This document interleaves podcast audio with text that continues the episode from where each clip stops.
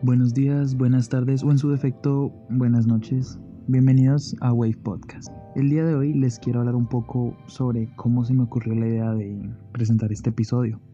Sé que de pronto por el título ya saben de qué vamos a hablar, pero les explicaré cómo surgió la idea. Entonces, un día, como cualquiera de estos de cuarentena, estaba surfeando por el internet y checando redes sociales. Ya saben lo que es Instagram, Twitter. No uso Facebook mucho, pero pues de vez en cuando veo a ver cómo está la familia. Y me crucé con tres anuncios. El primer anuncio fue de un celular de Samsung que fue el A50 o A51, no estoy muy seguro. Luego de unos cuantos posts me encontré con el segundo anuncio que fue el de Xiaomi, el cual fue del, Note, del Mi Note 10. Y luego me encontré con el anuncio del Motorola. Me acuerdo que sí fue el G8 Plus pero después de ver los tres me puse a analizar y caí en cuenta que si ves los tres celulares en la parte frontal de cada uno de ellos, te das cuenta que son exactamente iguales o similares.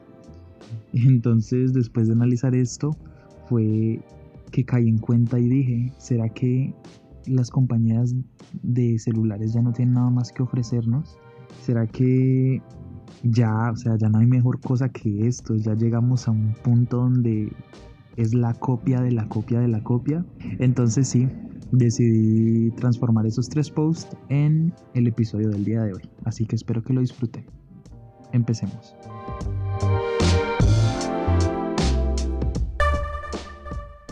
Bueno, ya saben que al inicio de cada uno de los episodios me gusta dar un contexto histórico.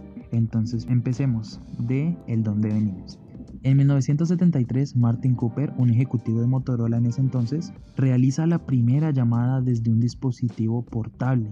Este dispositivo solo funcionaba por 30 minutos, que era el tiempo de la llamada normalmente, después de una carga completa de tan solo 10 horas. Imagínense cargar sus teléfonos actuales por 10 horas para poder ver al menos dos videos de YouTube o escuchar al menos unos 15 minutos de música demasiado loco. La cuestión es que antes de eso ya existían una clase de teléfonos portables, los cuales estaban instalados dentro de algunos de los carros de la época. Sin embargo, pues no se pueden considerar tan portables ya que tendrías que estar en el carro para poder usarlo. Pero después de 10 años de tan grandiosa hazaña de la llamada, Motorola al fin lanza este dispositivo portable, el cual le pone de nombre el Dynatac para que todos los usuarios los pudieran comprar. Sin embargo, el usuario que quisiera obtenerlo tendría que pagar su tan elevado precio de 4 mil dólares. El teléfono celular era bastante grande y no fue hasta 1986 cuando las compañías comenzaron a crear teléfonos muchísimo más compactos. Y pues el resto es historia, ya saben. Pasamos del indestructible celular de Nokia, el Nokia 3310, el cual es actualmente conocido como uno de los teléfonos móviles más vendidos de todos los tiempos, con ventas que superaron las 126 millones de unidades. También pasamos por la revolución de BlackBerry y cómo pasó de ser un teléfono solo y exclusivamente para empresarios a ser uno de uso cotidiano para todos. Sin duda su popularidad se debía no solo a un teclado físico completo, sino a su increíble app de mensajería BlackBerry Messenger. A todos nos pidieron en algún momento el PIN sin ni siquiera tener el BlackBerry. Entonces, definitivamente fue algo que cambió el curso de la historia. También pasamos por la locura que desató el primer smartphone de Apple, el cual por primera vez en un celular venía con una tienda de aplicaciones que sabemos todos que creció exponencialmente y ayudó a desencadenar su mayor rival en la actualidad, que ya todos conocemos, el mundo de Android. Me gustaría dejarlos con un dato curioso, que fue que el primer móvil con cámara fue lanzado en el 2002 en Japón. Sin embargo, la compañía no tuvo éxito hasta que la compañía telefónica de Sprint en los Estados Unidos relanzó el teléfono el cual se llamaba el Sanyo SCP-5300. El teléfono no costaba más de 400 dólares, o sea, tenía un precio bastante asequible y solo podía capturar tomas de 640 por 480 píxeles.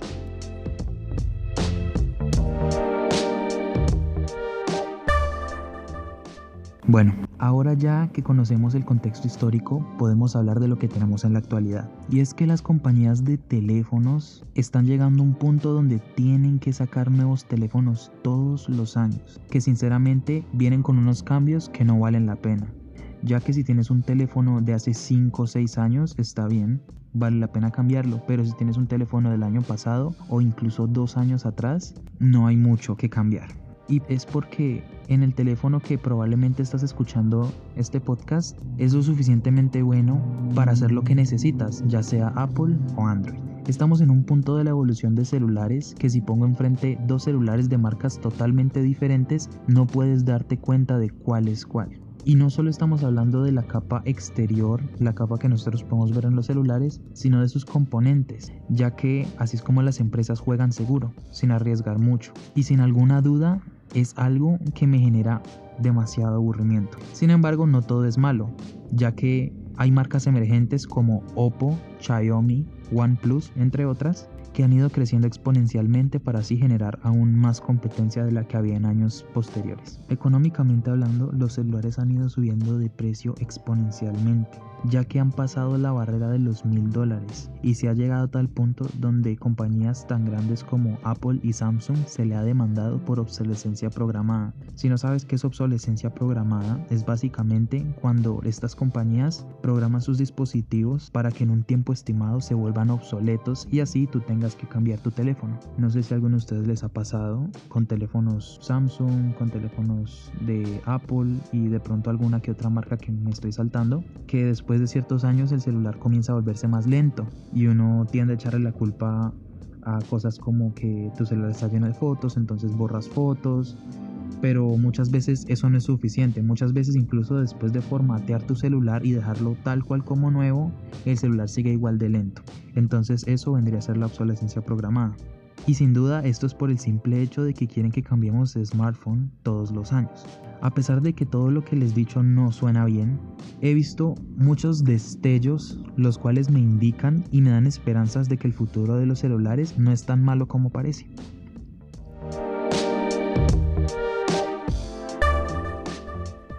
Bueno, ¿y ahora qué? ¿Qué nos depara el futuro? ¿Qué nos depara ese futuro no tan oscuro del que les hablo? Y es que en los últimos años hemos visto cómo se ha cambiado el diseño de los celulares a solo pantalla. Pasamos de tener bordes extremadamente grandes a tener el celular básicamente un 80%, un 90, 92% de completamente pantalla. Es algo que veíamos en el pasado como algo imposible, como algo que, pertenecía a las películas de ciencia ficción, pero es algo que sin duda es una realidad. Al igualmente, tecnologías como los flip phones o los celulares que se doblan, últimamente se han llevado toda mi atención, ya que sin duda esto es algo que abre puertas a un mundo desconocido, como me gusta llamarlo a mí, una nueva revolución. También me ha gustado mucho cómo las tecnologías de escáner de huella bajo la pantalla se han vuelto algo tan necesario que están terminales de gama media sin incrementar mucho su precio, al igual como el puerto USB tipo C que se ha vuelto estándar, a excepción ya saben de Apple que sigue con su puerto Lightning que sin duda yo creo que para el próximo iPhone lo van a cambiar. También tecnologías como el fast charging que ahora es un feature que la mayoría de teléfonos los tienen es algo que ya hace parte de nuestro día a día, entre muchas otras tecnologías. Así que no todo es malo. Ya hablándoles de estas tecnologías, cada una individualmente se dan cuenta que se está creciendo lento pero seguro.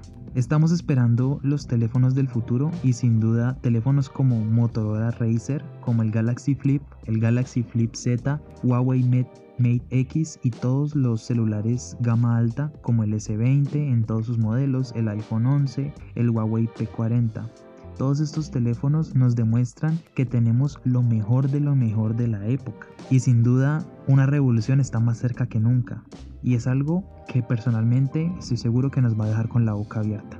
Pero hay otra parte del futuro que lamentablemente me preocupa un poco y es la parte de la privacidad Estamos viendo cómo año tras año la privacidad se ve cada vez más pública, como se ha demandado numerosas veces a compañías, no solo por irrespetar la privacidad de sus clientes, sino por vender la información de esto. Y quizá muchos de ustedes piensan que estoy loco porque ya saben, no soy una persona famosa y entonces pues qué les va a interesar la información, ¿verdad? Pero quizá no estoy del todo mal. A ellos les interesa toda nuestra información y cuando digo toda me refiero no solo a la mía, sino a la tuya, a la de tus papás, a la de tus abuelos. Pero bueno, en fin, eso lo dejaré para otro episodio si quieren que se lo explique. Y bueno, para contestar la pregunta que hice al principio del episodio, ¿será que esto es todo lo que nos pueden ofrecer? Bueno, sí, ya que estamos llegando a un punto donde todo se ha vuelto repetitivo, pero no lo hace necesariamente malo, ya que en la actualidad tenemos muchos y muy buenos smartphones por un precio bastante asequible y te aseguro que si en la actualidad volviéramos al 2010 y les dijéramos que es posible cargar un celular en tu bolsillo con 12 GB de RAM y 1 TB de memoria, nos dirían que estamos locos. Sin embargo, también es un no, ya que hay que estar pendiente de las nuevas tecnologías, porque como durante toda nuestra historia va a llegar un punto donde una tecnología va a ser la puerta para la innovación, la puerta para una nueva revolución de smartphones y así las empresas van a seguir escalando, otras empresas se van a crear y así mejorar más tecnologías y sin duda esto sería y será mucho mejor para los usuarios, ya que la competencia siempre genera innovación. Bueno, esto es todo por el día de hoy. Espero que les haya gustado el episodio. No olviden seguirnos en Twitter, darle follow en la plataforma que escuchen el podcast y tampoco olviden que este es el podcast, tu podcast, Wave Podcast.